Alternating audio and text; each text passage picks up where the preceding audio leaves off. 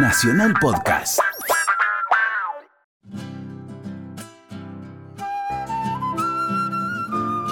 La empanada tiene su página en la historia de las comidas populares.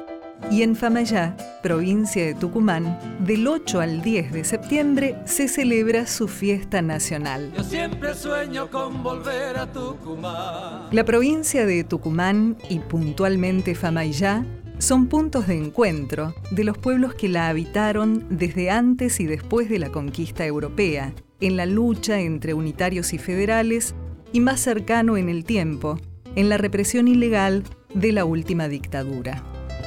Los Famaillaos, etnia de la que toma su nombre, integraron un pueblo casi exterminado por los españoles en la guerra contra los diaguitas en el siglo XVII. Roberto Jesús Roja es escritor, historiador y vive en Famaillá, zona del Pedemonte tucumano poblada, en otros tiempos, de grandes ingenios de azúcar. Famaillá de su tiempo tenía dos ingenios, uno más importante que el otro, el ingenio Nueva Baviera, que ya no muele, ha quedado todo el casco del ingenio, porque en el 66 lo han cerrado. Y queda funcionando eh, el ingenio La Fronterita. Tiene alrededor de 90 años de existencia y bueno, es uno de los ingenios históricos que, que está en pie en Tucumán. Ahora se llama Azúcar de Famayá. La palabra empanada proviene del español y remite a las distintas formas de rellenar el pan con contenidos dulces o salados, de carne vacuna o de cerdo, con pescado o verduras. Miguel de Cervantes Saavedra puso en boca de Sancho Panza varios momentos de regocijo al comer una empanada. A Domingo Faustino Sarmiento, la empanada casi le arruina el acto de inauguración del ferrocarril en San Miguel de Tucumán. Fue cuando, rodeado de representantes de todas las provincias, profirió que ninguna empanada en el mundo vale como la empanada sanjuanina. Roberto Rojas sale al cruce, definiendo las características de la empanada tucumana de Famayá. Las empanadas de Famayá tienen 13 repulgues. Entra en la mano de la empanadera, ¿sí?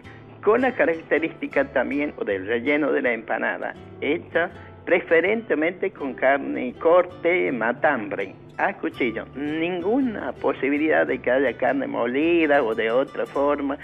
Este, no lleva papa, no lleva aceituna, no lleva pasta de uva, no lleva como en todo el norte mucha cebolla. Acá tiene una cantidad de cebolla determinada, muy, muy poco condimento, eh, pimiento y nada más. En la mano de la empanadera para conjugar todo es carne, condimento. Bueno, esa es la empanada oficial de Somayá que se la conoce en todo el país.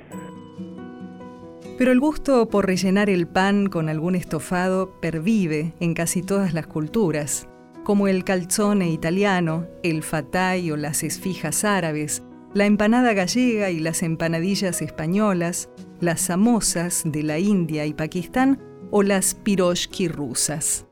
El crisol de razas o la multietnia tan distintivos de la Argentina tienen en Famayá una fiesta que cultiva una competencia bien apetitosa.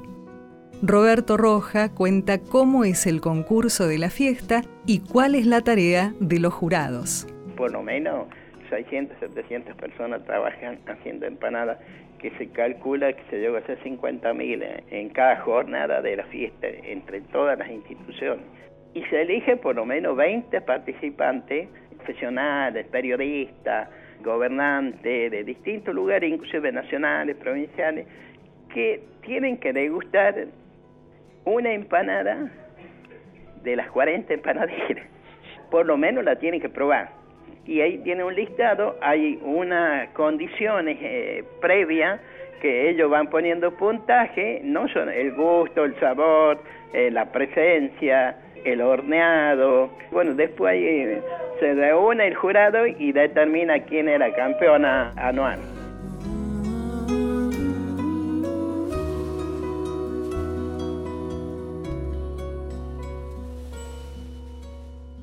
Cada región tiene su historia. Vos también podés contar la tuya.